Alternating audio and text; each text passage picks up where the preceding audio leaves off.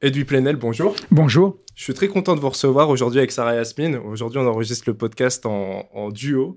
Euh, c'est une première. Vous êtes journaliste. Vous êtes depuis 2008 le président et cofondateur du site Mediapart qui a joué un rôle clé dans la révélation des affaires Wörth, Bettencourt, Cahuzac, Aquilino Morel, Sarkozy Kadhafi. Aujourd'hui, nous vous recevons sur l'étincelle pour votre ouvrage L'appel à la vigilance face à l'extrême droite, publié aux éditions La Découverte. Pour commencer, votre ouvrage fait écho à un appel lancé par 40 intellectuels, dont Pierre Bourdieu, Georges Duby, Umberto Eco, Françoise Héritier ou encore Jean-Pierre Vernant, dans le journal Le Monde le 13 juillet 1993. Cet appel, l'appel à la vigilance, quel était le sens de cet appel lancé par les intellectuels à cette époque-là? Et quel est le sens de faire un tel appel aujourd'hui, en 2023 Qu'est-ce qui différencie ces deux périodes, ces deux époques? D'abord, euh, merci de, l'invitation qui, je trouve très très émouvante puisque euh, ce qui a provoqué euh, l'écriture de ce livre est la disparition un peu précipitée de celui qui a été à l'initiative de cet appel de 1993 à une époque où j'étais au Monde. Et Maurice Hollander était à l'école tout en étant un historien, tout en étant un savant à sa façon et euh, en même temps euh, un grand éditeur avec la librairie du 20e puis du 21e siècle au, seuil.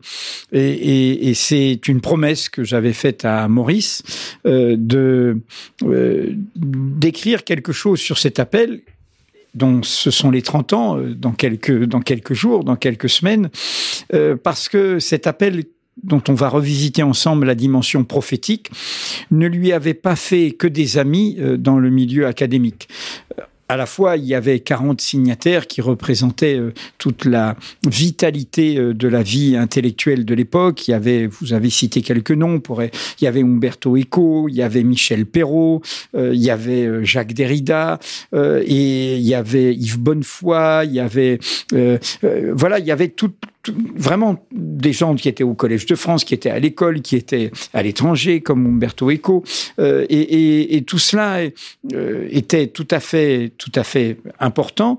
Et en même temps, comme cet appel euh, était une sentait que dans un moment qui était le début de notre époque de transition, ce que nous vivons aujourd'hui, la fin de l'Union soviétique, c'est deux ans avant, en 91, L'idée de l'appel commence à naître fin 92, quand Maurice Hollander, dans sa revue Le genre humain, fait un numéro sur euh, la fragilité de la démocratie, à une époque où tout le monde croit que ça y est, la fin de l'Union soviétique, l'histoire est finie, Fukuyama, tout ça s'interrompt, tout ça, il y a une sorte d'éternité qui devient immobile, et lui, il pense l'inverse. Il se dit, c'est le moment où on va redécouvrir la fragilité des démocraties. Et il sent, avant d'autres, qu'il y a une stratégie euh, d'hégémonie idéologique de l'extrême droite qui commence à marquer des points, au point de séduire des figures intellectuelles, car toute la question c'est le monde intellectuel, c'est le monde des idées que pose ce livre, des figures intellectuelles plutôt marquées à gauche. Ce qui lui vaudra euh, évidemment quelques détestations, puisque il pointe à l'époque des gens comme Pierre-André Taguieff, comme Marcel Gauchet, qui était à l'école, qui était au cœur de la revue Le Débat, euh, chez Gallimard. Euh, il, il, pointe des, des, évolutions qui, depuis, ont été totalement confirmées, y compris de personnes qui sont aujourd'hui bien à droite ou à la droite extrême du paysage intellectuel. Mais à l'époque, beaucoup de gens se disent c'est excessif. Euh, le sous-texte de cet appel, sur lequel je vais revenir, était est excessif. Donc du coup, ça avait c'était resté comme une petite blessure. Et pour dire très concrètement comment j'ai fait ce livre après sa disparition, je me suis dit, tu dois le faire tout de suite, ça va être les 30 ans. J'ai été à l'Institut Mémoire de l'édition contemporaine où il y avait les archives de Maurice et notamment les archives de l'appel. J'ai revisité tout ça et j'ai essayé de déplier quel était son propos. Et de montrer comment ce propos prophétique interpellait 30 ans après le temps d'une génération de notre époque. Maurice Hollander disait, et d'ailleurs dans un entretien avec Pierre Nora, donc euh, il se, il se dialoguait quand même malgré les désaccords, il disait, mais vous savez, mon appel était ni de droite ni de gauche, ça a fait Flores depuis, en tout cas il n'était pas marqué politiquement, c'était un appel philologique. Euh, la question des mots, de la précaution sur les mots et sur le fait que certains mots peuvent être des mots qui euh, sont totalement néfastes dans leur impact idéologique et dans la façon dont ils autorisent la banalisation des idées d'extrême droite. En l'occurrence, le face à l'extrême droite qui est en sous-titre du livre, comme vous l'avez compris en le lisant, ne parle pas de l'extrême droite politique, partisane, électorale. Elle est là et il n'y a pas d'automatisme à ce qu'elle ait l'impact qu'elle a. Si elle l'a, c'est parce que des gens lui font la courte échelle. Et lui font la courte échelle par une sorte de bain de culture, de bain idéologique qui banalise ce qu'elle incarne politiquement. Et ce qu'elle incarne politiquement, pour le dire tout net, et c'est le, tout le début du livre où c'est déployé, c'est euh, euh, au fond les idéologies de l'inégalité naturelle nous, dans notre diversité de sensibilité et, de, de, chemin, euh, nous sommes quand même les enfants euh, d'une proclamation euh, qui est devenue universelle en 1948, qui est celle de l'égalité naturelle des droits. Nous, les êtres humains, naissent et demeurent libres et égaux en droit et en dignité, a ajouté la Déclaration universelle. Et donc, les idéologies d'extrême droite, c'est celles qui, par une stratégie de désignation d'un bouc émissaire, euh, l'immigré, le musulman, le juif, l'arabe, l'étranger et ainsi de suite, commence à habituer à l'idée qu'il y a une hiérarchie des humanités, qu'il y a des ayants droit légitimes et des sans droit qu'il faut euh, désigner, qu'il y a une hiérarchie des origines, une hiérarchie des civilisations, qu'il y a euh, des croyances, des apparences, des sexes, des genres supérieurs à d'autres. C'est au fond toute leur stratégie idéologique, c'est de banaliser cela comme vous le voyez, le refrain sur les migrants sert à cela toujours, hein, sert à dire qu'au fond, il y a une préférence nationale, une priorité nationale, et c'est là que commence la brèche qui s'accompagne évidemment de discours identitaires, de discours de repli, euh, de discours de, de, de glorification d'une identité originelle face à une autre. Donc la question que travaille le livre et qu'interrogeait toute la démarche de Maurice auquel je rends hommage dans sa dans sa subtilité, dans sa précaution, c'est d'essayer de revenir sur une question qui restera immense euh, de l'histoire européenne à l'histoire du Rwanda et à bien d'autres, euh, la Yougoslavie entre-temps, c'est comment la barbarie peut arriver dans la civilisation.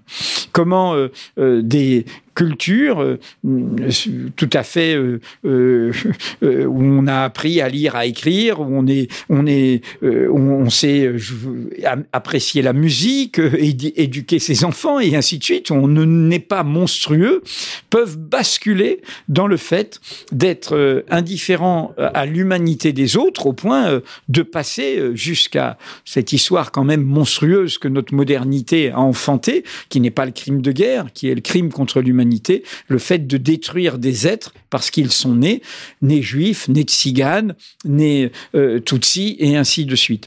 Et donc, mon livre, pour en revenir à votre question, commence par une phrase, que nous est-il arrivé?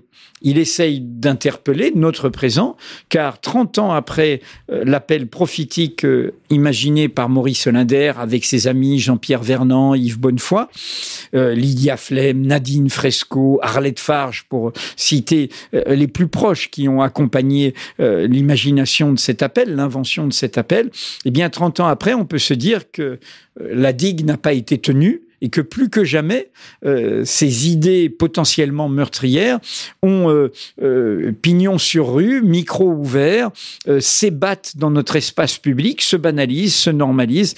Et donc, mon livre est un appel à, ce que il y ait une sorte de sursaut face à cela. Vous expliquez qu'il ne faudrait pas euh, dialoguer justement avec les personnes qui tiennent des discours qui vont à l'encontre de cette euh, égalité naturelle entre les hommes.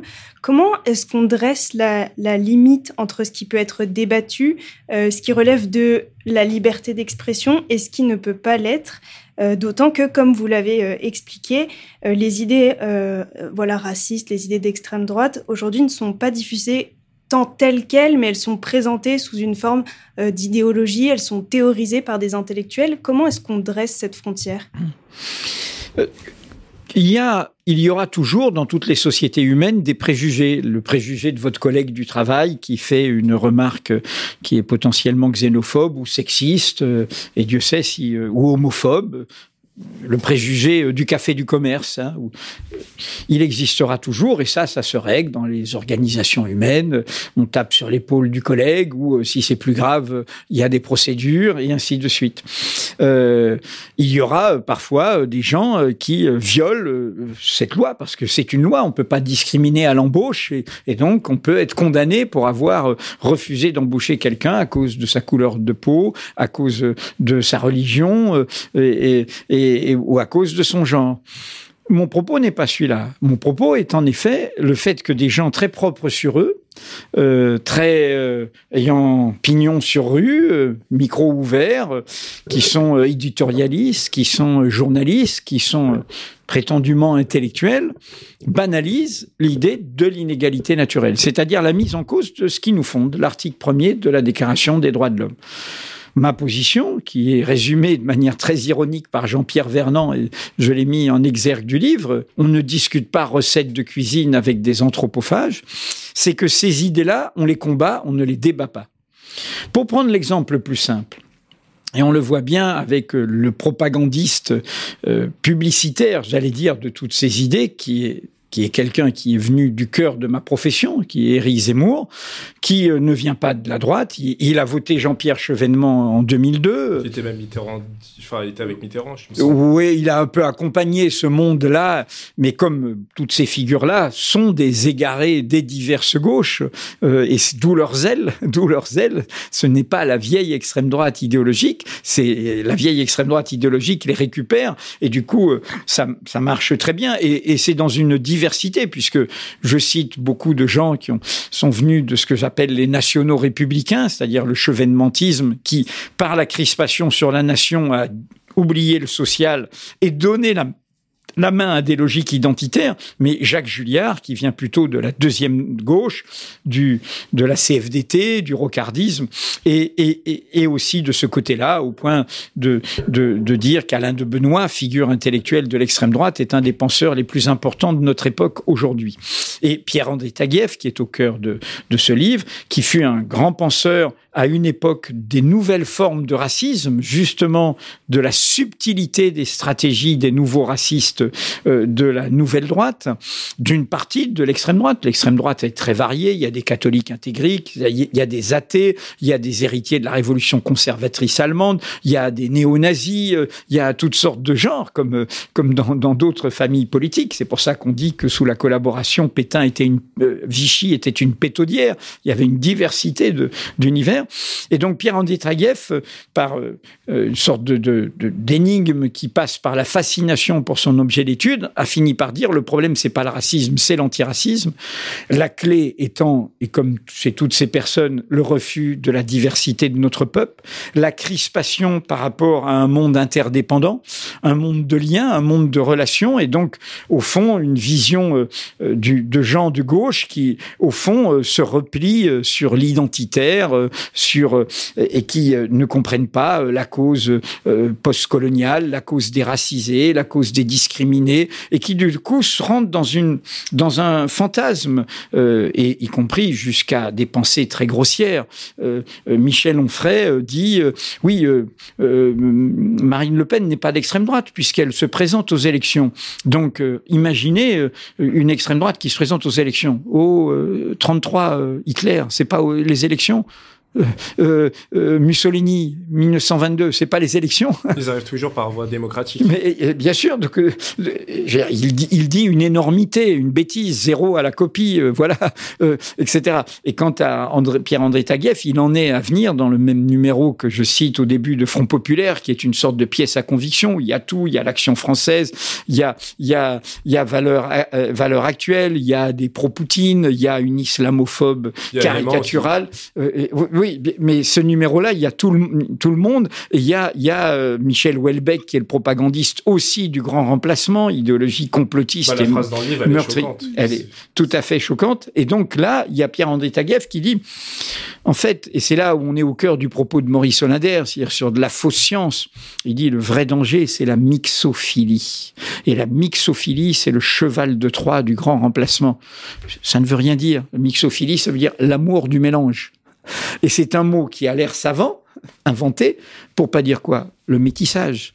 parce qu'il sait que dans le discours d'extrême droite, le métissage, c'est le point, euh, voilà, le mélange, etc. Enfin, donc on ne va pas dire métissage pour ne pas tomber dans les codes, donc on invente un faux mot qui, est une de, fausse science pour dire, et, et, comme je le décris, euh, pour, pour dire des, des, choses qui sont qui relèvent du complotisme le plus le plus le plus bête. Et donc, euh, euh, ces gens ont, basculé euh, comme ça dans, cette logique-là. Et donc, comment dire si je prends euh, Zemmour, c'était ce que je vous disais tout à l'heure quand vous lisez sa prose, Zemmour dit des horreurs sur les musulmans, sur les arabes, sur les migrants, sur les étrangers, sur les femmes. et j'y viens justement, j'y viens justement sur les juifs puisque Pétain aurait sauvé le nombre de juifs, sur euh, sur y compris l'histoire de l'antisémitisme en France, Dreyfus, il était peut-être coupable, etc. Tout ça a été, on va pas, c'est une vérité historique, on va pas discuter avec un négationniste de savoir si si si euh, euh Dreyfus méritait l'île du diable alors qu'on sait ce qu'il en est. Mais pire, et c'est là, vous avez raison, euh, l'exemple des femmes. Je ne vais pas. Zemmour est quelqu'un qui dit, et comme les autres peuvent le dire de manière plus sophistiquée, en détestant MeToo, en, en diabolisant la théorie du genre, euh, l'idée que oui, qu'il y a des causes, euh, que, que, chacun, voilà, son chemin de liberté. C'est ce que je dis dans euh, l'égalité, dans euh, l'égalité des droits et son moteur infini. D'ailleurs, c'est pour ça qu'aussi ils n'aiment pas euh, les, mouvements écologistes dans leur radicalité sur les droits de la nature. C'est-à-dire qu'ils sont dans des vieilles idéologies qui n'acceptent pas d'être bousculées par le mouvement de la société. Et les femmes, Zemmour vous explique que nous avons, nous les hommes, un, un cerveau beaucoup plus puissant, qu'il euh, y a une tradition millénaire qui, qui légitime notre domination, voire notre prédation. Je ne vais pas aller discuter avec quelqu'un qui me dit que les hommes sont plus forts que, les femmes, qu'ils ont droit de les dominer. C'est, ma réponse. C'est-à-dire que je ne débattrai pas de ces idées-là, je les combattrai. Et je les combattrai en brandissant, en tenant la digue de l'égalité naturelle, de l'égalité des droits, qui est, qui est encore une fois ce qui nous a fait quand c'est proclamé à la fin d'août 1789, il n'y a, il n'y a rien, aucun des droits n'existe. Il n'y a pas de droits démocratiques, il n'y a pas de droits sociaux, il y a encore l'esclavage, il n'y a évidemment pas de droits des femmes, et, ainsi de suite. Et donc nous avons en permanence conquis des droits grâce à ce moteur de l'égalité des droits. Et c'est cela qui leur fait peur. En fait, leur évolution, il y en aura toujours, et y compris dans les émancipations, il y a des pouvoirs qui après passent du côté du conservatisme. Un, un, philosophe, Emmanuel Terret, avait fait un livre formidable qui s'appelle Penser à droite. Penser à droite. C'est-à-dire, qu'est-ce que c'est que la pensée conservatrice? Sachant qu'il n'y a pas de pureté de gauche ou de droite, hein, l'origine ne protège de rien. Et il dit, au fond, c'est très simple. La pensée de droite, c'est une pensée qui dit que le réel est intangible. Je suis arrivé, le parvenu, je ferme la porte. Vous ne pouvez plus venir parce que moi j'y suis déjà. J'en profite, j'ai acquis, j'ai acquis les diplômes, la fortune, etc. Et pensée le, conservatrice. Exactement. Le réel est intangible. Nous, on est du côté du fait que le réel n'est pas intangible. Il bouge en permanence. Et l'ironie du livre de, de, de Emmanuel Thérèse, c'est qu'il disait, lui qui avait été maoïste dans sa jeunesse, il disait, ben, euh, penser à droite à Pékin, c'est être au Parti communiste chinois. Le réel est intangible. Je, je, ne vais pas laisser des droits du peuple. Je ne vais pas mettre, laisser la mise en cause euh, du parti unique. Je ne vais pas euh, laisser la mise en cause de la corruption du clan qui est au cœur. C'est-à-dire que il y a, y a en fait, c'est une pensée banalement conservatrice, banalement réactionnaire, mais qui dans nos temps troublés, comme évidemment nos temps sont difficiles, les urgences sociales, démocratiques, écologiques sont là, eh bien, du coup, ils sont gagnés par ce qui est le, euh, comment dire, euh, qui a toujours été jusqu'à la deuxième guerre mondiale. Il y a au fond une éclipse finalement de courte durée. Euh, la droite française, euh, jusqu'à la deuxième guerre mondiale, pensait en ces termes. Elle pensait en termes identitaires, elle pensait en termes de privilèges, elle pensait en droits liés à l'origine. Et donc, ils y reviennent. Ils y reviennent, ils habillent ça de toutes sortes de discours, mais fondamentalement, ils sont contre l'égalité des droits. C'est intéressant ce que vous dites parce que ça revient un peu au, débat que j'avais eu avec euh, Antoine Dubio sur les questions d'écofascisme où on parlait de, euh, du basculement avec euh, notamment Claude Lévi-Strauss quand il euh, publiera ses histoires en 1950. On voit, euh, est-ce que vous expliquez que quelque part à chaque fois c'est toujours la même chose qui revient, c'est juste le bouc émissaire qui change, qui bouge on passe de la question de la race à la question des migrants aujourd'hui. Et, à la question des minorités et à la question de regarder le discours commun entre quand vous lisez cette presse et vous les écoutez dans leurs radios et leurs médias, et que vous écoutez Poutine dans ses discours récents, ou le président iranien au même moment, des mollahs iraniens, eh bien, l'obsession euh, sur euh, l'homosexualité, sur le genre, sur les mariages euh, entre personnes du même sexe, comme le symbole de la décadence. Hein. C'est-à-dire qu'il n'y a pas, il n'y a pas de possibilité à ce que les minorités s'inventent. Il y a une norme, et cette norme doit être imposée pour euh, continuer sur ce chemin. Dans votre livre, vous attaquez frontalement aux idées d'extrême droite, mais aussi à tous les partis qui reprennent ces idées, on l'évoquait à l'instant, euh, souvent les plus réactionnaires, les plus nauséabondes. Euh, on peut penser à la droite notamment, qui ces dernières années, on, vous en parliez aussi de Nicolas Sarkozy en 2007, qui crée ce ministère de l'identité et de l'immigration. Mais aussi, euh, je peux penser, enfin, on peut penser plus, euh, plus euh, récemment à Emmanuel Macron, qui avec Gérald Darmanin véhicule aussi ces idées-là. En 2017, vous l'avez accueilli dans l'Atre de Tours chez Mediapart, parce que il était en face d'une candidate d'extrême droite. Certains l'attendaient aussi pour une certaine accalmie. Je pense penser aux musulmans, qui, avec notamment Manuel Valls, ont beaucoup souffert de certaines politiques. on voit qu'aujourd'hui, ce n'est pas le cas. Euh, qu'est-ce que ça dit de la classe politique de notre époque? Et surtout, aujourd'hui, le danger ne vient-il pas plutôt aussi de l'extrême centre et pas seulement de l'extrême droite? Et est-ce qu'il y a aussi une part de responsabilité de la gauche? Mais l'extrême droite de mon livre n'est pas l'extrême droite partisane, hein, c'est l'extrême droite dans le débat public. Et donc, ça concerne aussi des gens qui ne se croient pas d'extrême droite, mais qui font la courte échelle, comme je dis, qui banalisent ces idées d'extrême droite. Le face à l'extrême droite, c'est face aux, idéologies, aux thématiques de l'extrême droite, leur banalisation, leur l'accoutumance. Il est évident que la présidence Macron, de ce point de vue, est à la fois euh, catastrophique et énigmatique. Emmanuel Macron euh, a été élu à deux reprises pour faire barrage et il fait l'inverse. Euh, et c'est, c'en est sidérant à ce point, y compris dans les thématiques, avec un, côté bonapartiste. Hein. On ne se rachète pas une conscience en mettant Manouchian au Panthéon, comme Nicolas Sarkozy disait obligé à lire la lettre de Guy Moquet, le, résistant communiste. Tout ça pour passer en alibi, c'est-à-dire qu'au fond, il n'aime les révoltés, il n'aime les dissidents, il n'aime les minorités que morts, que au Panthéon, au musée, euh, dans des catafalques. Mais dans d'autres variantes, il les réprime et, on le voit bien dans, la répression violente qu'ont subi les Gilets jaunes, que subissent euh, euh, les jeunes des, quartiers populaires ou que subissent le mouvement même des retraites dans la dernière période ou le mouvement ou le mouvement écologique dans, dans ses différentes expressions. Pour moi, je vais vous le dire comme je le pense, comme ce n'est pas dit dans le livre, que j'ai voulu m'en tenir à la scène de 93 et à sa résonance avec aujourd'hui. Je pense qu'il s'agit d'un monde mort. Leur monde est condamné.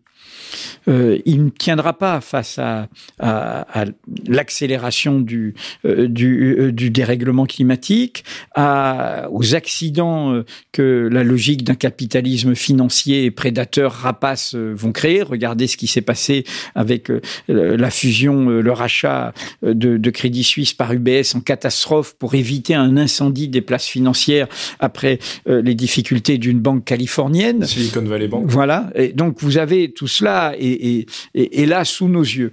C'est un monde qui sait que euh, sa façon de faire ne peut pas tenir, elle est invivable en premier degré. Donc eux, simplement, ils ne s'occupent pas, comme disait Bruno Latour, c'est un monde offshore. Ils veulent se mettre à l'écart, ils raisonnent non pas à échelle d'humanité ou à échelle de, euh, transmission, ils, ils pensent de manière totalement égoïste, uniquement à échelle de vie ou pour leurs enfants, c'est-à-dire pour que le capital, que la prédation reste dans leur monde. Euh, ils, ne pensent que, que de cette manière-là. Ils, ne pensent pas en commun, ils ne pensent pas au monde, ils ne pensent pas... Et d'où le côté un petit peu de, y compris d'abaissement du débat public, où on voit quand même que ça manque de dignité, qu'il y a une forme de vulgarité, de manque de tenue dans tout cela. Donc ce monde-là, qui se sait condamné, mais qui veut en profiter, j'allais dire se gaver jusqu'au bout, euh, il devient méchant. Et il sait qu'il a un monde en face dont on voit bien qu'il faut pas, faut pas se poser mille questions. Les alternatives se construisent. Le concept d'éco-socialisme commence à se répandre comme quelque chose qui unit, dépend de la social-démocratie, dépend des mouvements écologiques, dépend des, gauches radicales. Euh, et, la question démocratique devient une question centrale. Et la vision de tout cela comme une question d'interdépendance internationale travaille toutes ces idées-là. Donc il y a un jeune monde qui est là. Nous le savons tous, c'est la fameuse phrase de Gramsci, ce vieux monde est en train de mourir, mais il ne veut pas mourir, donc il devient méchant. Un, jeu de monde tarde, un jeune monde tarde à s'imposer. Vous connaissez la suite. Dans cet intervalle surgissent des phénomènes morbides les plus variés, disait Gramsci. Traduction poétique, dans ce clair-obscur surgissent des monstres. Donc nous sommes dans ce moment-là. Nous sommes dans ce moment-là et, les monstres sont souvent inattendus.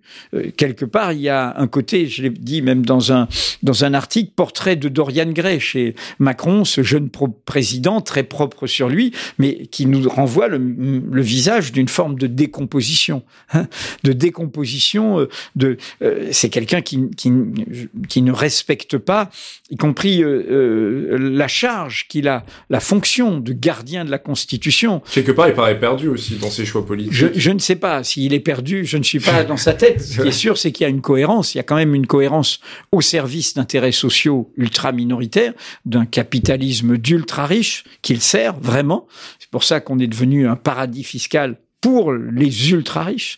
Hein, la famille de Bernard Arnault, la famille Meyer Bettencourt, il y a eu quelques exemples comme ça qui sont de qui, parce qu'ils ne payent pratiquement pas d'impôts hein, dans, dans, le système français aujourd'hui, à la différence de par exemple ce qu'avait prévu euh, toute la tradition rooseveltienne américaine euh, au cœur du pays euh, où on a le droit de s'enrichir. Hein, donc euh, et, et il et, et, du coup il, la, la, la, monstruosité de de, de cela, c'est qu'il je prendre un exemple.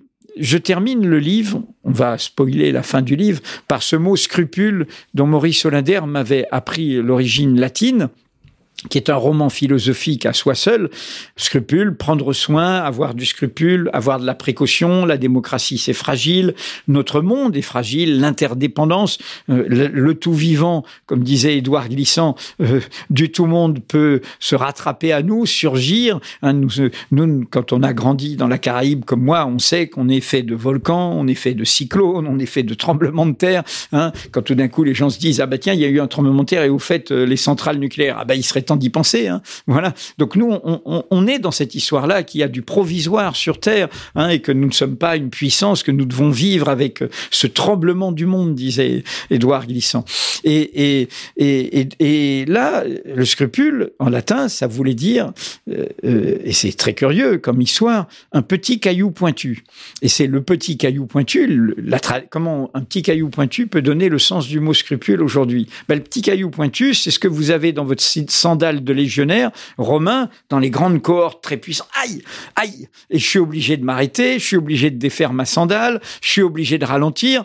Je, je ne puis plus être dans la puissance. J'ai le petit caillou qui, qui, voilà. Et, le scrupule, c'est ça. On retrouve dans le livre avec l'image du grain de sable qu'emploie quand, qu'emploie qu'emploie à un moment euh, Jean, Jean-Pierre Vernant. Et j'ai été très surpris. Le livre paraît en mars. Et il y a l'annonce du 49.3 sur les retraites. Et dans une communication très contrôlée, euh, Emmanuel Macron fait savoir au monde qu'il n'a à propos de ce passage en force où il brutalise le pouvoir législatif, qui, puisqu'au fond il a pas, il a empêché le vote et il a montré, il a utilisé toutes les armes d'absolutisme présidentiel euh, de la Constitution de la Ve République. C'est là qu'on voit qu'elle n'est pas démocratique. Et là, il dit je n'ai aucun regret. Ça, c'est bien le genre, voilà. Mais il ajoute, lui qui normalement est censé connaître le sens des mots, je n'ai aucun scrupule. Et un président qui vous dit qu'il n'a aucun scrupule. C'est grave. La, ouais. Dans la vie courante, on dit quelqu'un qui a pas de scrupules, on va pas faire affaire avec lui. Donc on est au cœur de ça. C'est et donc l'énigme, c'est là où je parle de monstruosité, c'est-à-dire de choses qui qui sont un, un, qu'on ne pouvait pas prévoir. Ceux qui me disent mais Macron avait un plan préétabli et tout. Oui, je vois dans une idéologie euh, de libéralisme autoritaire, etc. Mais à ce point, à ce point de non de non précaution, ce que vous dites en disant il a l'air un peu perdu, je ne sais pas s'il est perdu, mais ce qui est sûr, c'est qu'il en vient à dire je n'ai aucun scrupule. Je n'ai aucun scrupule alors que justement sa charge c'est d'avoir du scrupule. c'est d'être comptable de cette précaution et, de parler comme quelqu'un qui, qui serait un pouvoir autoritaire. C'est d'abord, et puis c'est une irresponsabilité très grande, car vous le savez, ça crée une pédagogie paradoxalement antidémocratique. Les gens viennent à ne plus avoir confiance, à dire on est en dictature. Non, on n'est pas en dictature. Donc du coup, ils ne savent plus ce qu'est une démocratie. Puis du coup, ils se disent mais à quoi ça sert de voter? À quoi ça sert? Donc ça crée une anti, c'est de l'anticivisme hein, par rapport à, à la responsabilité qu'on devrait avoir. Il y a une déviance qui se fait de plus en plus et qui s'observe euh, élection après élection avec l'abstention qui est de plus en plus importante. Mais euh, euh, d'ailleurs, c'est intéressant de voir que le, enregistre le podcast au moment où il y a en plein débat de la loi sur l'immigration qui devrait arriver, qui va devrait être débattue dans les prochaines semaines avec les républicains notamment. je souhaitais vous poser comme question également on l'a vu pendant la campagne des présidentielles en 2022, quand Jean-Luc Mélenchon a accepté de débattre avec Eric Zemmour, euh, est-ce que c'était légitime d'avoir un tel débat? Parce que vous évoquiez euh, tout à l'heure, et même dans l'ouvrage, qu'il ne faut pas débattre et plutôt combattre ses idées. Est-ce que voir un candidat classé à, la gauche de l'échiquier politique puis euh, débattre, est-ce que c'est je, l'ai dit en face à face euh, lors d'une rencontre récente à, Jean-Luc Mélenchon. Jean-Luc Mélenchon, parce que Mediapart est indépendant, donc Mediapart posera des questions qui fâchent aussi à Jean-Luc Mélenchon sur euh, sur ses positions internationales, par exemple, avec lesquelles nous n'étions pas d'accord sur la Syrie, sur l'Ukraine ou euh, sur les affaires dont il doit rendre compte comme n'importe quelle formation politique, etc. Et il n'a pas apprécié. Il a un rapport, je dirais, un peu instrumental aux médias dans, sa vision des choses. Euh, et je lui ai dit, je lui ai dit, euh, on se tutoie de, génération, on a le même âge. Je lui ai dit, mais voilà, tu, tu préfères aller chez Hanouna plutôt qu'à Mediapart. En allant chez Hanouna, et c'est dans ce cadre qu'il a accepté ensuite ce face-à-face avec euh, avec Zemmour. Euh, tu crédibilises tout ce système. C'est pas toi qui gagne, c'est un mépris du peuple parce que c'est pas c'est du faux populaire. Ces, ces infos de divers, ces émissions d'opinion et de divertissement sont faites pour tuer les informations. Et en fait, tu crédibilises ce système par lequel se fait la dégradation du débat public. Donc évidemment qu'il ne fallait pas faire ça. Je le dis d'autant plus que quand Zemmour a été dans la phase intermédiaire d'avant euh, sa déclaration officielle de candidature, j'ai refusé des propositions venant de médias en disant en tant que journaliste, vous êtes le seul à pouvoir faire face à Zemmour, etc. J'ai dit non, je n'y vais pas. Pas parce que je ne considérais que mes arguments n'étaient pas pertinents, mais c'est ce que dit très bien Nicole Laureau dans un passage du livre, qu'on on, pourrait aussi l'invoquer, une grande helléniste, et, et, combien elle disait que, comment, euh, comment euh, ce, ce type de, de, dialogue, en fait, sont un dispositif qui n'est pas celui d'un débat démocratique, d'un débat pluraliste, et crédibilise celui que l'on a euh, en, face de soi. Et donc, euh, Jean-Luc Mélenchon, dans une sorte de, de, rapport, à mon avis, trop de fréquentation de ce monde journalistique classique dont je ne suis pas, qu'il connaît, il connaît ces, gens-là. Il avait été, comme Jean-Christophe Combadélis, haute figure de gauche, à un anniversaire de Zemmour dans le passé. Il avait vu euh, la folie euh, du, de, de, Zemmour, dit-il, puisqu'il y avait des, des gens en, uniforme de la garde napoléonienne, disait-il, pour, pour recevoir les invités. Mais en clair, ce, monde de fréquentation, moi je pense que quand il y a, justement, quand il y a rupture euh, sur l'essentiel, il doit y avoir distance. Euh, nous ne sommes plus dans, dans un débat classique, nous sommes dans un combat. Et, et ces opinions-là doivent être renvoyé aux marges du débat public. Euh, Éric Zemmour a été encore reçu, hélas, sur le service public samedi soir, euh, il y a quelques semaines. Oui, il a parlé du grand remplacement sans aucun problème, avec des rires. faut rendre compte que qu'est-ce que ça veut dire. C'est inadmissible. Euh, et, et, et, et derrière ça, il y a aussi euh, le manque de réaction des autorités de contrôle. Il suffit pas de faire des amendes. Je, je pense qu'on ne peut pas avoir sur des fréquences hertziennes qui sont en accès libre de radio et de télévision des euh, confiés à des médias qui ne sont pas des médias d'information, mais qui sont des médias d'opinion. C'est contraire aux conventions qu'il signe avec l'Arcom, et l'Arcom devrait en tirer les conséquences. Bon, elle n'ose pas parce que les pouvoirs politiques ont installé ces chaînes. Ça déteint sur toutes les chaînes.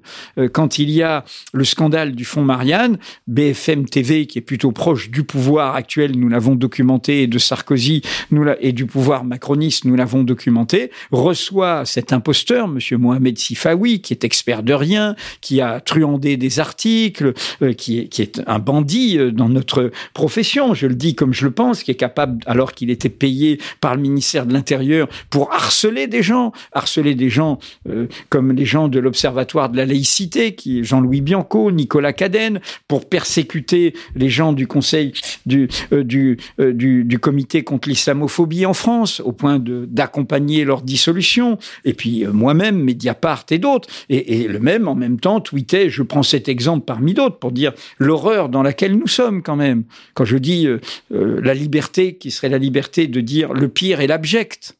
Euh, il fait un tweet en disant euh, à la différence des femmes, où il dit musulmanes ou salafistes, les Portugaises se sont bien intégrées. Point. Elles ont appris à se raser. Comment, comment est-ce pensable? Comment est-ce pensable?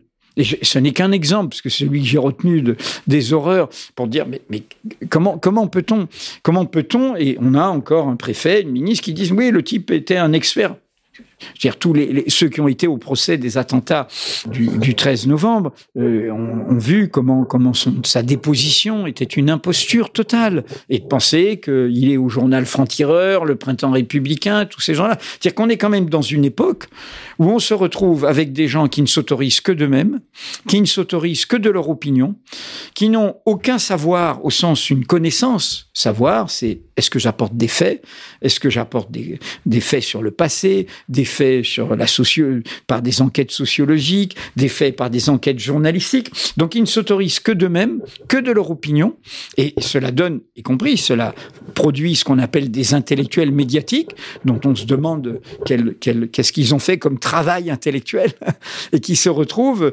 présentés comme philosophes ou présentés comme je ne sais quoi. Et, et, et, et là, il y a il y a, y a sous-jacent à mon livre, mais je, vais y revenir dans, dans, un recueil de textes qui est à apparaître prochainement.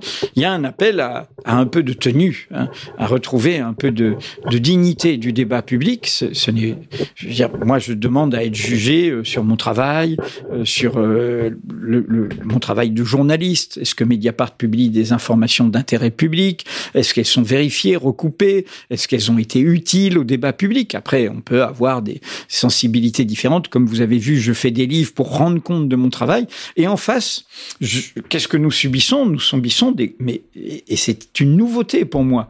Nous subissons un type de campagne que ne faisait que l'extrême droite dans le passé.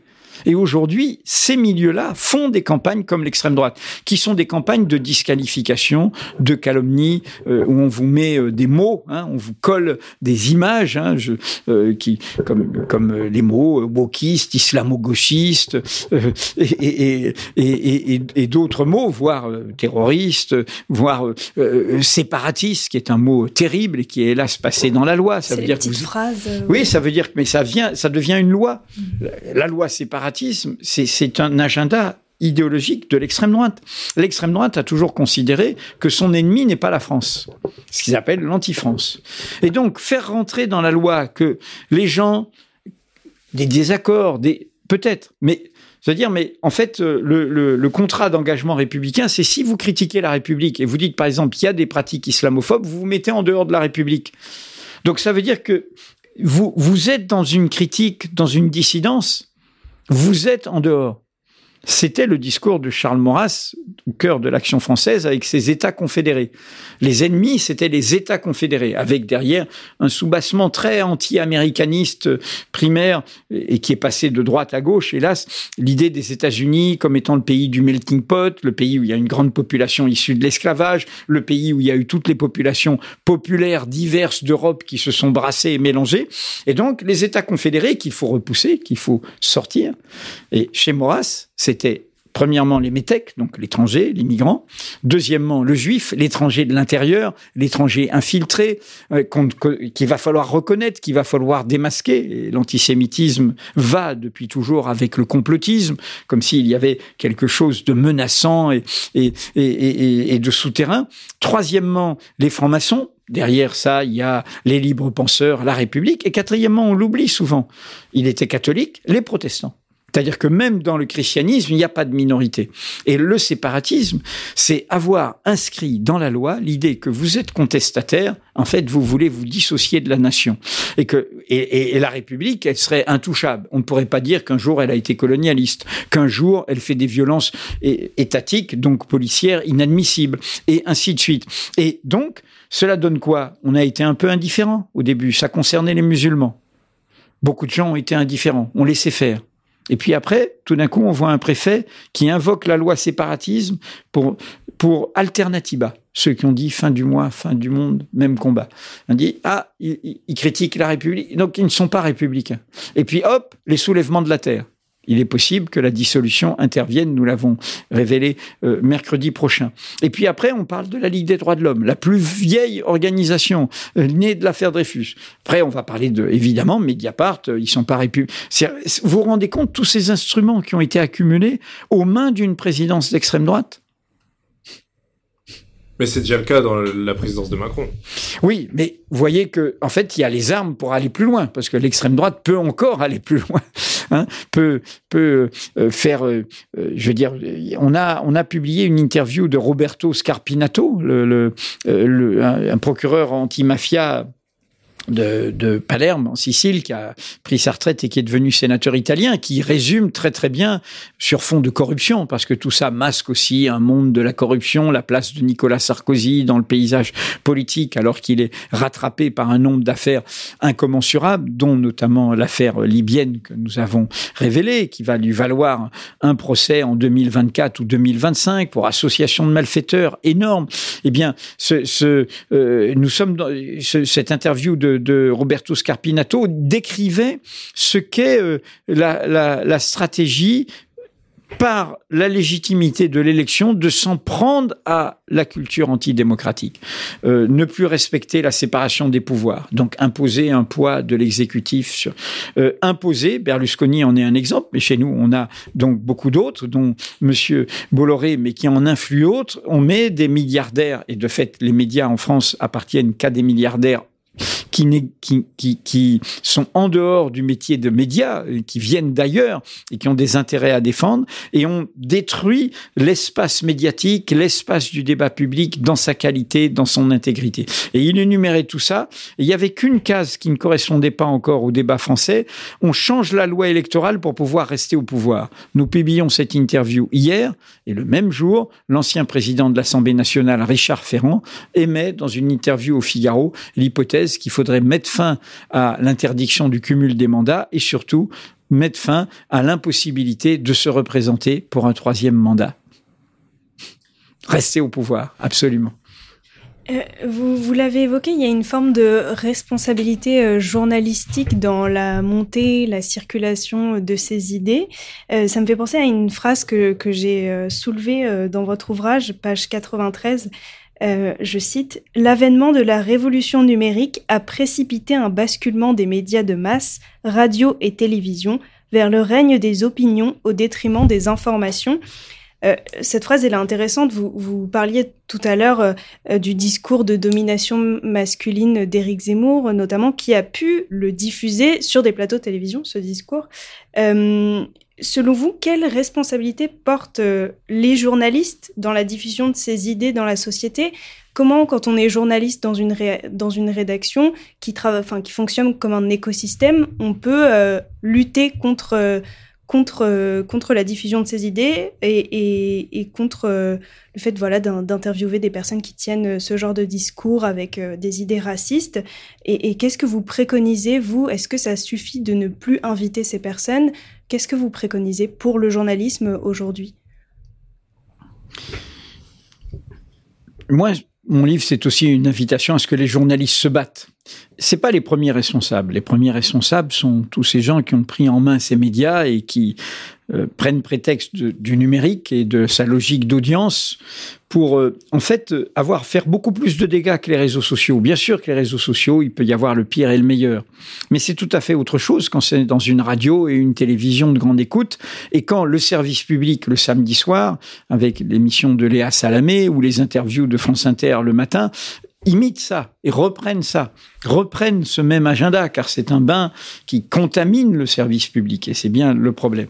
Et en effet, ce qu'ils font, c'est euh, de détruire un fondement de la démocratie, qui est que, en démocratie, euh, le débat démocratique, le débat public, ce n'est pas l'affrontement des opinions c'est d'abord mettre au cœur de l'écosystème de la démocratie un rapport à la réalité, un rapport au fait, un rapport à la vérité de fait, qu'il s'agisse du passé ou du présent. Il y a un texte que je cite très souvent euh, d'Anna Arendt que je tiens pour le manifeste philosophique du journalisme, qui est un texte prémonitoire de 1967 qu'elle avait publié dans le New Yorker, Truth and Politics, vérité et politique, et où elle décrit cela. Elle dit, en fait, le cerveau humain produira deux sortes de vérités. Il y en a qui sont jamais menacées, qui sont les vérités d'opinion, qui peuvent être raisonnables, qui peuvent être démontrées, qui peuvent être argumentées, puis d'autres qui peuvent être folles, qui peuvent être uniquement celles du préjugé. Certaines peuvent être pertinentes, certaines peuvent être affreuses. Celles-là, dit-elle, ne sont pas menacées. Ce qui est menacé, c'est ce qu'elle appelle truth of facts, les autres vérités, les vérités de fait, avec pas de grand V, un petit v, des pluriels comme des pièces d'un puzzle qui permettent de comprendre rationnellement le présent et le passé, parce que le présent et le passé vont ensemble. Le présent est fait et tissé du passé aussi. Et elle dit, d'ailleurs, dans ce texte, c'est pour ça que les apporteurs de vérité de fait, c'est-à-dire les journalistes, seront souvent vus par les pouvoirs comme plus dangereux que les opposants politiques que les opposants idéologiques, parce qu'ils sont, ils, vont déranger par les faits qu'ils apportent. Et, c'est pour ça qu'on voit la répression des journalistes à chaque fois. Donc moi, c'est très simple. Pour moi, vous avez dit des journalistes. Pour moi, un journaliste, c'est quelqu'un qui apporte des informations c'est pas quelqu'un qui s'autorise de son opinion. Euh, j'ai fait une ou deux années de classe prépa, euh, j'ai un petit bagou, euh, j'ai ceci, j'ai un bagou, un bagage culturel, un habitus, comme dirait Bourdieu. et puis j'arrive, et puis voilà, et puis je suis sur un plateau télé, et puis j'exprime à la radio, et, et, puis je progresse comme ça. Et vous en avez dans des journaux, vous en avez dans des magazines, vous en avez, comme je dis, y compris ça concernait Éric Zemmour. Ces gens-là n'ont jamais sorti une information de leur vie. Donc, alors, par ailleurs, ils sont, ils sont accompagnés parce que j'ai toujours combattu, le journalisme de gouvernement, le journalisme français très lié au pouvoir, très se faisant le relais euh, des communications du pouvoir. Mais pour moi, le journaliste, c'est pas ça. Et là, c'est vrai que l'explosion euh, euh, liée à la révolution numérique de médias en continu, hein, de ces médias qui imitent le numérique en faisant du continu et qui ne sont pas des médias d'information, mais des médias d'opinion, est un problème. Est un problème qui, qui fait que... Euh, et là, nous avons un problème en France, qui est que le service public pas, pas totalement, certaines, certains secteurs tiennent bien, mais ne tient pas toujours euh, la digue par rapport à cela. Donc, premièrement, moi, d'une part, je l'ai dit, j'appelle à, ce que les autorités de contrôle euh, mettent fin à l'existence de médias d'opinion sur des canaux hertziens.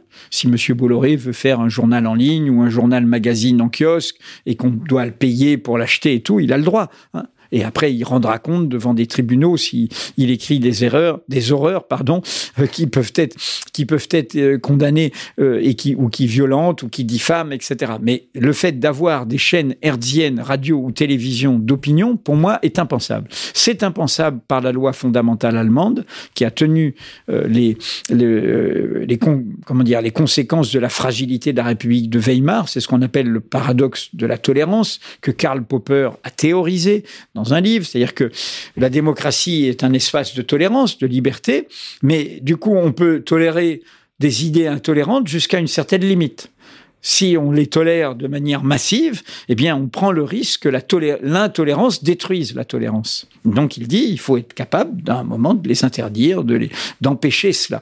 c'est ce paradoxe de la fragilité des démocraties. C'est pour ça que je parle d'écosystème qui renvoie à la question des concentrations, à la question de la régulation. C'est pour ça, encore une fois, il n'y a pas de service public du journal euh, papier. Ça n'a jamais été pensé, ni du journal numérique a été pensé dans l'histoire de toutes les démocraties un service public de la radio et de la télévision. Parce que tout d'un coup, il y avait et c'est bien ça, euh, la radio et le nazisme, euh, Radio Mille Collines et le génocide rwandais, il y avait tout d'un coup un média de masse et là, ça pose un problème. Et donc, il faut un service public qui, euh, euh, parfois, euh, qui combatte cela, qui combatte la possibilité de, de, de, de, que ce soit la diffusion d'opinions désastreuses pour l'idéal démocratique. Donc, premièrement, je, je, dis tout cela. Deuxièmement, bah, après, il y a des journalistes qui doivent se battre là où ils sont, dans leur métier. Euh, je pense que voilà, l'histoire, l'époque est une histoire aussi intéressante. Alors, c'est compliqué, bien sûr, que euh, nous avons fait un film, comme vous le savez, euh, Media Crash. Mediapart a raconté ce qui se passe dans, dans, ces médias, a montré, l'a illustré. donc voilà, il faut se battre. Et si nous l'avons raconté, c'est qu'évidemment des gens se battent, y compris des gens nous rejoignent parce qu'ils se sont battus dans, ces médias. je pense que plus que jamais, le journalisme est un fantasme de l'idéal démocratique. Il a une, c'est pas un métier comme les autres. Et, voilà. Et donc, euh, il, faut revenir à, qu'est-ce que c'est que notre métier. Et, notre métier, c'est pas simplement, encore une fois, exprimer une opinion et et, afficher une opinion. C'est pour ça que beaucoup de gens dont, auxquels vous pensiez en me posant la question, pour moi, ils sont journalistes comme moi. Euh, je sais pas, je suis. Euh, Bon. C'est vrai qu'on parle souvent d'un journalisme, euh, on parle du journalisme en général, mais il y a différents journalistes, il y a des individualités, des gens qui ont des contraintes assez différentes, et c'est vrai que on ne pense pas c'est pour ça que moi je dis souvent, je ne suis pas le journalisme. Je mhm. mène un combat dans mon métier depuis mhm. longtemps. Parfois, il a été obscur, hein, au point que certains n'ont pas vu, compris tout à fait ce qui pouvait se passer dans l'histoire de la crise du monde, où j'ai pris ma liberté. Au final, je me suis échappé et où j'ai vu ce théâtre de la cruauté qui commençait à s'installer. J'en ai rendu compte dans un livre qui s'appelle Procès. Là, vous touchez une question qui ici est, un peu pas douloureuse pour moi, mais je, l'avais dit une fois à un congrès de sociologie pour moi, il y a et d'une certaine manière, euh, comme vous savez, c'est c'est pas la partie la plus documentée du travail de Pierre Bourdieu.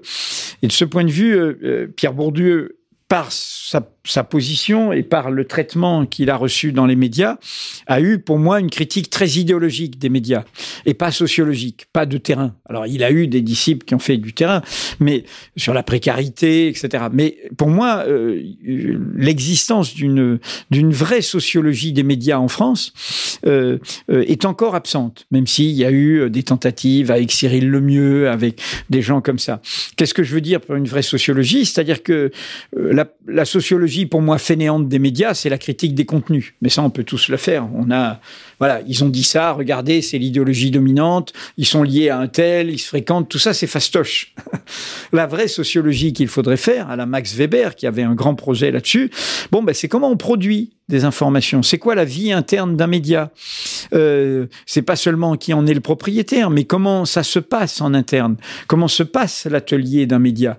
Hein, Comment euh, se passe ce qui se passe dans l'oreillette euh, de quelqu'un qui est sur un plateau? Qu'est-ce qui se passe dans la fabrication d'un journal comme Mediapart Qu'est-ce qui se passe dans notre expérience? Nous, nous sommes toujours un média participatif. Comment nous modérons? Comment nous avons appris à le faire? C'est-à-dire tout ce travail de sociologie interne des médias euh, euh, n'a pas n'a pas euh, est très peu présent. Hein. et donc on a une vision du, journalisme qui du coup a a créé quelque chose qui pour moi n'est pas très sain, c'est-à-dire qu'au fond, on attend et, et, on sait tous quand on veut se renseigner que c'est pas la bonne idée un bon journal, c'est pas celui qui reflète mes idées, c'est celui qui m'apporte des informations sûres. Le meilleur compliment qu'on puisse faire à Mediapart, c'est dire, vous savez, je partage pas vos idées, euh, euh, ou j'ai pas la même sensibilité que vous, euh, je suis très très loin de votre itinéraire personnel et tout, mais heureusement que vous existez. Heureusement, vous m'êtes utile. Et de fait, nous sommes aujourd'hui le troisième quotidien d'information politique et générale par le critère valable qui est celui des abonnements numériques. Le papier est résiduel, donc nous sommes à 220 000, Le Monde est autour de 400 000 et Le Figaro est entre les deux. Nous sommes le troisième. Nous sommes à la fois à part et au centre. Et, ça veut dire que si nous sommes le troisième, nous avons évidemment, quand vous avez 220 000 abonnés, d'autant plus que on peut partager son abonnement à Mediapart, nous avons 4 millions, 5 millions de visiteurs uniques par mois.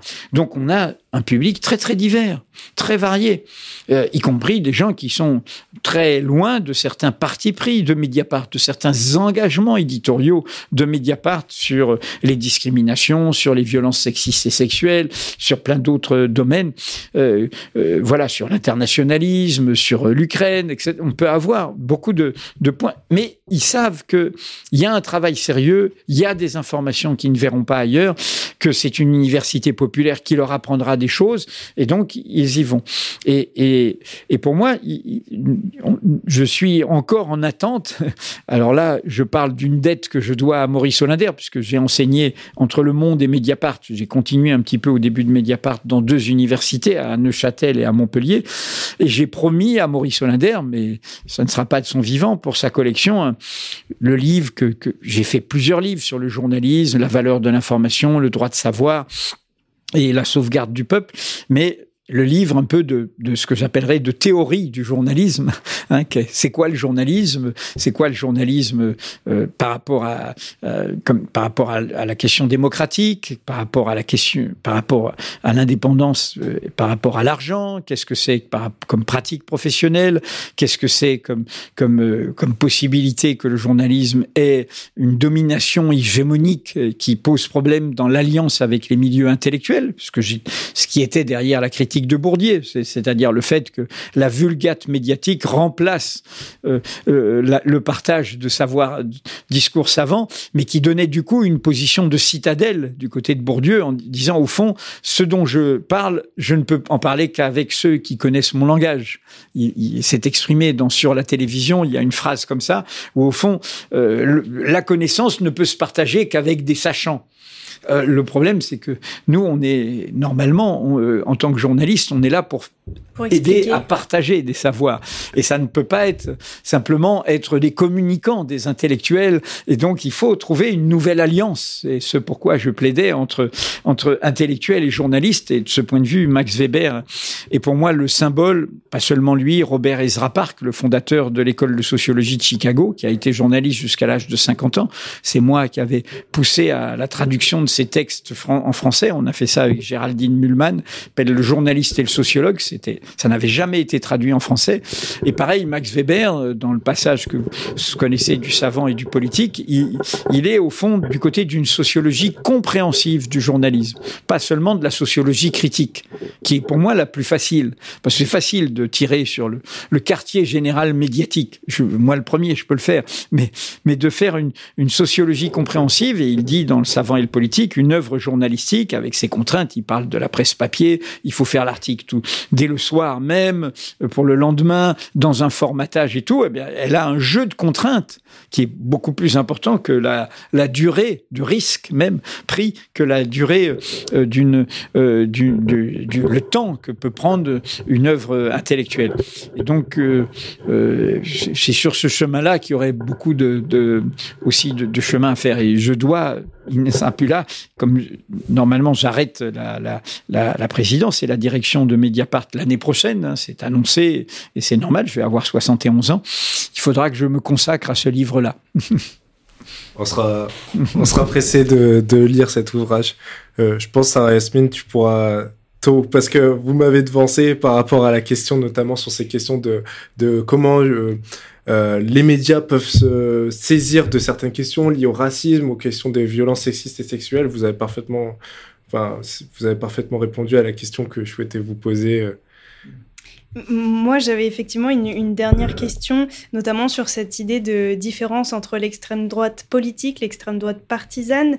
Euh, comment est-ce que le combat des idées d'extrême droite que vous expliquez dans votre ouvrage, que vous préconisez, comment est-ce qu'il doit euh, se manifester dans des espaces politiques euh, avec des règles du jeu assez codifiées, comme par exemple à l'Assemblée nationale, lorsque, enfin, on, entend souvent ce débat lorsqu'une motion de censure, par exemple, est déposée par un groupe d'opposition. Euh, est-ce qu'on doit accepter que des députés du Rassemblement national la votent, ou alors vice versa, est-ce qu'on doit voter une motion de censure déposée par le Rassemblement national? Tout à l'heure, on a parlé d'un contexte d'urgence sociale. Je pense évidemment à la contestation actuelle contre la réforme des retraites. Comment est-ce que euh, ce combat doit se manifester au quotidien avec justement une, une extrême droite partisane? Alors, si on prend la scène parlementaire, puis après je vais venir dans d'autres scènes, si on prend la scène parlementaire, le, procès qui a été fait aux oppositions de gauche par le pouvoir est totalement hypocrite. Euh, récemment, vous avez vu une proposition très transpartisane sur les déserts médicaux à laquelle s'opposait le pouvoir actuel a été voté avec l'aide des voix du Front National, enfin du Rassemblement National. Ça n'a pas fait tous les commentaires, etc. Alors que si, à l'inverse, une proposition de loi France Insoumise ou NUPS avait été votée avec les voix du Front National, vous en auriez entendu parler partout. Donc, si vous êtes euh, contre l'extrême droite dans un système parlementaire, c'est la responsabilité de l'extrême droite si elle veut voter ou pas votre proposition. En revanche, il est évident que vous n'allez pas voter une proposition de l'extrême droite parce que c'est vraiment radicalement pas votre camp. Parce que aussi, nous sommes dans le système de la Ve République. Je fais ce bémol. Nous serions dans une culture parlementaire de majorité d'idées. Personne n'est assigné à résidence dans la vie. Il peut se passer des choses. Nous aurions des majorités d'idées, des élaborations d'idées qui amèneraient des gens à bouger. Après tout, euh, euh, Daniel Cordier, euh, secrétaire de Jean Moulin, il va à Londres par patriotisme, parce que son pays est occupé par l'Allemagne. Patriotisme, simplement nationalisme, patriote. Il va à Londres, il vient de l'action française. Il vient de l'extrême droite. Et puis c'est dans une mission clandestine à Paris que tout d'un coup il voit l'étoile jaune et qui prend conscience que l'antisémitisme auquel il adhérait pose problème, et qui commence à évoluer. Donc, euh, je veux dire, le chemin de l'émancipation, c'est un chemin, de, justement, nous ne sommes pas assignés à résidence.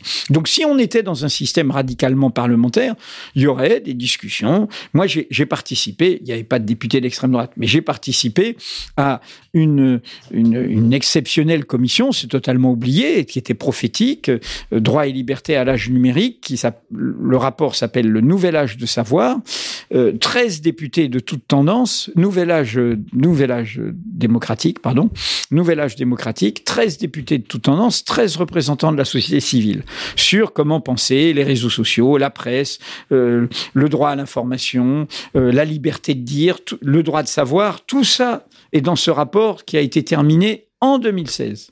Et on a réussi à faire toutes les sessions malgré l'année terrible 2015. Au final, ça a été voté à l'unanimité. On a fait ce travail-là avec. moi, j'ai été le plus présent avec un, un, ami qui était un activiste du, du numérique, Philippe Aigrin, qui est à la quadrature du net, on a réussi à les convaincre. Bon, si euh, on était aujourd'hui et qu'il y avait deux parlementaires de l'extrême droite, bah, s'ils avaient voté, ils auraient voté. Hein. voilà, c'est, dire que la bataille, c'est de créer une dynamique d'idées. Bon, à mon avis, ils l'auraient pas, mais voilà, une dynamique d'idées. Bon, euh, donc je dis ça sur la scène parlementaire. C'est-à-dire que vous pouvez dire, voilà, moi, je, je ne m'alignerai jamais sur une position de l'extrême droite, mais si l'extrême droite veut voter ma motion de censure, je vais pas refuser ses voix, comme le pouvoir n'a pas refusé ses voix pour faire passer telle mesure. Deuxièmement, dans l'espace médiatique, l'extrême droite existe, il y a des temps de parole, il y a des responsables politiques, on la traite, c'est normal. Et on lui donne bah, après, c'est le pluralisme des médias. Nous, nous traitons Mediapart l'extrême droite. Ah, il y a un temps où ils nous ont interdit leur meeting à cause de nos révélations. Maintenant, on y va. On fait des révélations internes au mouvement d'extrême droite, y compris qui les concerne, qui les intéresse, parce que ça révèle des choses. Simplement, nous, on a pris une position, on n'interviewe pas Marine Le Pen. On, on, ne considère pas comme ses opinions ne sont pas des opinions comme les autres, les opinions qu'elle porte je le dis très clairement, pour moi, Marine Le Pen, même si c'est une affaire de famille aussi, ce mouvement politique, c'est une militante à sa façon. Donc elle a une force qui est la Corse de la personne qui a continué à et c'est bien ça par rapport à la vieille classe politique. C'est pour ça qu'elle est, elle est, elle est habile politiquement parce qu'elle est, elle est une militante avec les réseaux. Contrairement à l'idée de respectabilité, nous l'avons montré. Il y a derrière tous ces copains qui étaient au GUD, euh, une extrême droite violente, très idéologique, euh, très, très virulente, qu'elle sait très bien manager et, et, mettre de l'autre côté. Puis euh, voilà, ils ont, encore une fois, c'est une famille politique qui est habituée, elle a ses propres querelles, elle a ses catholiques intégristes, ses athées tout à fait radicaux, elle a, a toutes sortes de, courants. Et la famille Le Pen s'est toujours débrouillée pour, enfin le père et la fille, pour fédérer cela. Et, à chaque fois, il y a eu des, parfois des scissions, des moments, des, etc. Et, et, ramener ça, comme, comme de cette manière, l'épisode Zemmour rappelle l'épisode Maigret. Et du coup, il y a une extrême droite radicale, bah, très bien, ça lui donne un air respectable. Mais si elle est au pouvoir, elle réussira à fédérer tout cela. Donc, dans l'espace médiatique, il y a la contrainte par rapport aux médias publics et aux médias grand public, est les temps de parole, etc. Euh, mais euh, après, dans les médias indépendants comme nous, il y a le choix de comment on leur donne la parole, mais on les traite. Ensuite, il y a un troisième niveau qui est l'expression par des, des, des, propagandistes, des journalistes, des éditorialistes, des intellectuels de ces idées-là. Et là, le fait d'installer des médias où il n'y a que ça. Dire en continu, il n'y a que ça sur C8, sur CNews et pratiquement sur Europe 1. C'est pas possible. C'est pas possible et c'est d'une virulence, d'une violence pour notamment les premières personnes concernées. Et derrière, tout, tout se libère.